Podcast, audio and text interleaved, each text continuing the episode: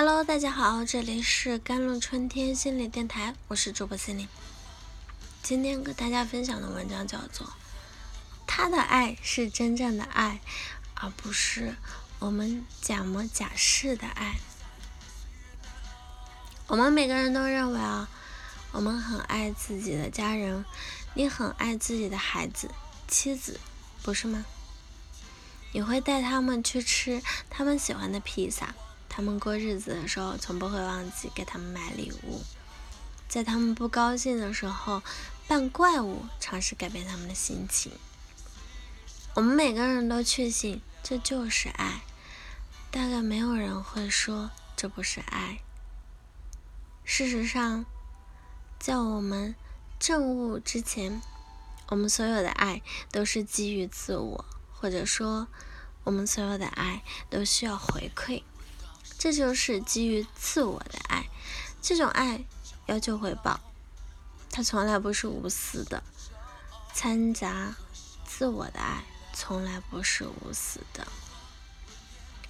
我无意声讨这种爱啊。身为为正无实相者，即使我们想，我们也不可能有超越这种爱的爱。但我不认为这是真的爱，这种爱。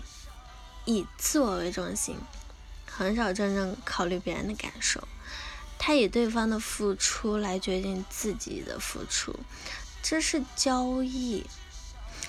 这也是为什么我们的家庭关系老是这么紧张，总是出各种问题。因为我们并没有真正的爱过任何人，因为完全不需要回馈的爱过任何人吗？不管他做过什么，都丝毫不影响你对他的爱吗？我很怀疑，你们中有任何人有过这样的爱。如果我们觉得我们的女朋友不高兴，我们会表现出很关心的样子，那不是因为我们爱她，那是因为作为我们身边的重要人物，她的不开心早晚会波及我们自己。会搞乱我们的计划，我们晚上的计划可能就泡汤了。我们很怕这种麻烦，这只是我们为了避免自我受伤采取的措施，如同多数父母强迫自己的孩子在很小的时候就肩负荣耀家族的使命，这其实是全然的自私。我不认为他们有从孩子的角度考虑过，他们不过是希望让孩子满足他们的自我，重建他们的失败的认识。在爱情里，我们也是如此，我们希望对方全然满足我们的自我。我们之所以爱对方，因为对方爱我们几乎像我们爱自己一样。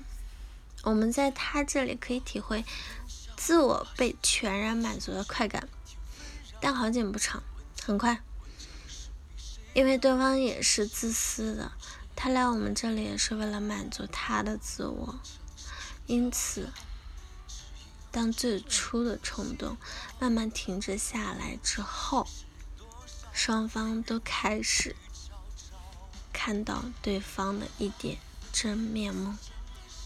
那时候，双方都开始要求对方提供不少于自己爱的爱，这是潜规则。你当然不会说“我给了你这么多，所以你也必须给我这么多”，但没有说不代表你没有想，一切都心照不宣。双方关系最佳时期，可能就是双方收支比较平衡的时期，但很快。我们被其他事情分心了，其中一方可能不能及时提供给对方所希望的那么多爱了，这个时候，另一方就会感觉不安全啊，争吵就可能发生。这样的事情每天都发生在我们身上，发生在我们的爱情和亲情上。如果双方收支已经到了差异很巨大的时候，这个时候。我们就会倾向建立一段新的感情，以及维持自我的养料，这就是我们的爱。我们就是这样的人，即使我们在墙上画了一朵花，我们都会希望它得到别人的关注。每次路过，我们都会提醒其他人那是我画的，因为我们有期待，我们期待收到几句赞美。我们在这里猜想一下圣者的爱，如佛陀一般的圣者已经证悟无我。他没有一个自我需要被满足，因此他不需要通过结婚或者是建立家庭、结交朋友来摄取安全感。他待在黑暗里也不会怕黑，他也不需要电影音乐来娱乐自己。想象一下没有自我的人，他没有自他分别，他不认为某些人比另外一些人更重要。我们认为某些人比另外一些人更重要，无非是因为他们在我们的生命中扮演了重要的角色。我们需要这些重要的角色，我们的自我的大部分食物都由他们提供。因此，经营好与这些重要人物的关系，在我们的生命中显得尤为重要。而一个成就者，他不需要讨好任何人，因为他无需从他们那里。获取自我的食物，一个完全无我的人，一个视你如他自己的人，他爱你的方式可能有很多多样化，但他最关心的当然是让你获得和他一样的解脱。为此，他可以和你一起喝酒，也可能揍你一顿，可能给你讲法，也可能和你讨论女人。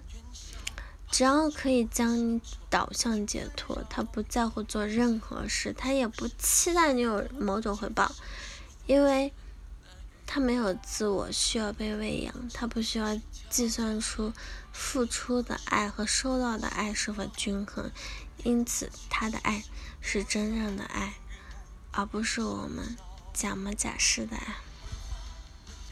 好了，以上就是今天的节目内容了。咨询请加我的手机微信号：幺三八二二七幺八九九五，我是 c e l i n e 我们下期节目再见。